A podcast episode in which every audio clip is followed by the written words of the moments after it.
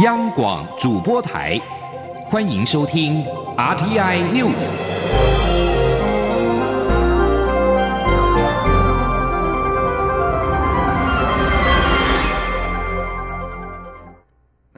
各位好，我是张旭华，欢迎收听这节央广主播台提供给您的 RTI News。春节假期即将到来，蔡英文总统今天在嘉义县卫冕海巡署布袋海巡队。总统在致辞时表示，非洲猪瘟的防疫不能有空窗期，海巡同仁务必要以最严谨的态度、最高的猪瘟防疫标准，做好长期作战的心理准备等三项原则，做好防疫工作。总统表示，现在是全国动起来、全力严防非洲猪瘟的时刻，政府的目标就是要把疫情阻绝于境外，做好边境防御工作。防疫工作除了机场、港口检疫之外，猪瘟防疫网还有一个最关键的角色，就是海巡同仁。而政府为了防疫需要，也特别把财罚金额提高，利用各种管道提醒国人，千万不要携带肉品进来。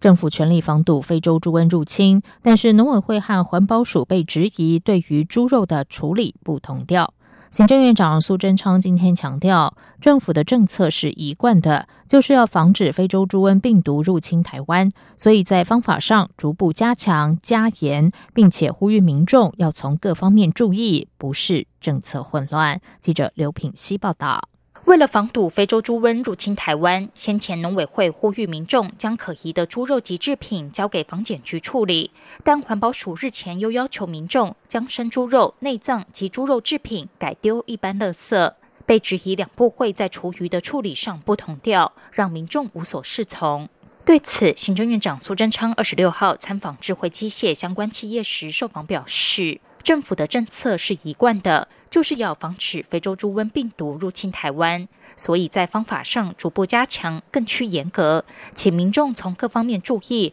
并不是政策混乱。他说：“我们的厨余如果有生的这种肉品丢入里面，没有经过高温煮熟，让猪吃到的话，就会感染病毒。所以希望生的就丢在一般的垃圾焚化处理，就会。”阻绝病毒，但是如果是一般的厨余，那我们也是会经由啊养猪场、厨余养猪业者来经过高温蒸煮，所以只是处理的方法在提醒民众，并不是政策有混乱。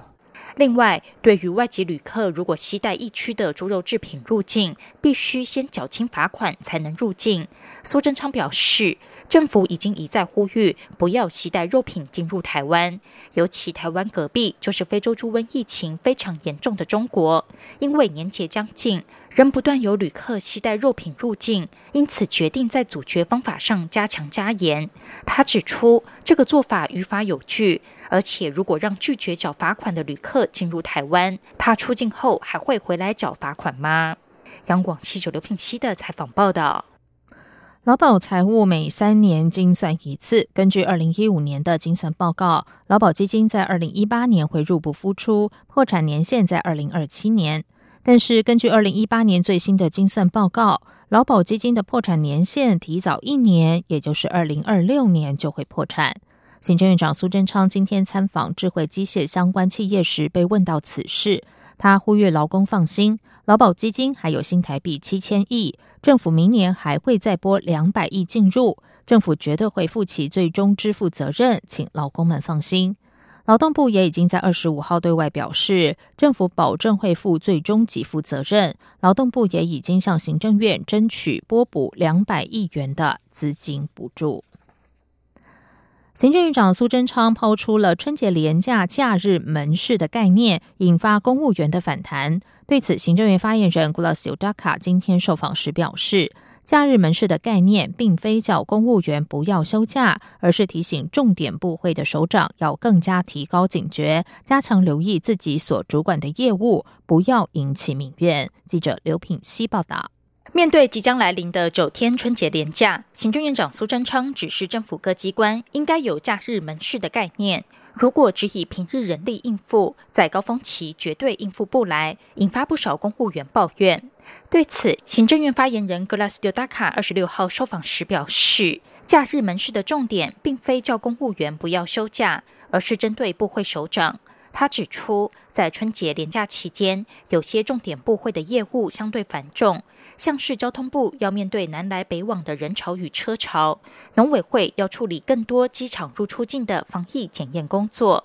内政部则需加强警力维安。因此，苏贞昌提醒部会首长要更加提高警觉。他说。所以，针对这些重点部会的首长，那么院长是特别的提醒，不要因为休假而松散而松懈，而是必须要更加的提高警觉，针对自己所主管的业务呢，要加强留意，不要引起民怨。我想，这个是所谓假日门市非常重要的精神，绝对不是请公务员不要休假。至于苏贞昌在春节期间是否会休息，格拉斯尤达卡说，苏贞昌身为行政院长，随时随地都在关注各地民众的各种动态，没有一刻停歇。春节期间也是一样。此外，媒体报道，行政院政务委员唐凤被女友控告涉及家暴伤害罪嫌。对此，格拉斯尤达卡表示。行政院不了解政委司领域的感情生活，也不会多加过问。就行政院第一时间向唐凤取得的讯息，唐凤已经委由律师处理此事，后续就交由司法解决。央广记者刘聘熙的采访报道。在外电消息方面，马来西亚官员今天宣布，吉隆坡当局已经决定终止中国承建东海岸铁路计划，并指中国新建这条铁路的计划费用太高。自从大马新任首相马哈蒂去年上任之后，至今已经取消前首相纳吉政府与外国签署的多项大型基础建设计划，目的是希望降低大马担负的遗照令吉合约两千五百一十亿美元的庞大国债。大马经济事务部长阿兹敏今天说，吉隆坡当局已经在两天前决定取消中国城建连接马来西亚半岛东西岸的东海岸铁路计划。这项铁路新建计划的总金额是八百一十亿令吉，合约一百九十六亿美元。阿兹敏说，新建东海岸铁路计划的费用太高，而且若是不停止新建这这项铁路，大马每年必须要支付高达五亿令吉的利息。大马前首相纳吉政府，北京。和美北京当局关系密切，大马在前政府任内和中国签署了多项由北京资助的基础建设计划，但是这些建设计划遭人批评缺乏透明度。